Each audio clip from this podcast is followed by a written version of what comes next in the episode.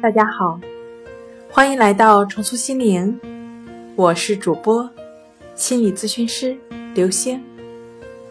今天要分享的问题是：强迫症和强迫症状一样吗？二者是不一样的。强迫症是疾病名词，强迫症状呢只是一个症状名词。强迫症状只是一个表现而已，比如强迫症。抑郁症、人格障碍等很多疾病需要鉴别。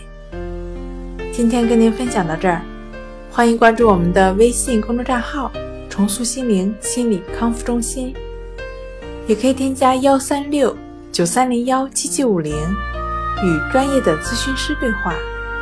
那我们下期节目再见。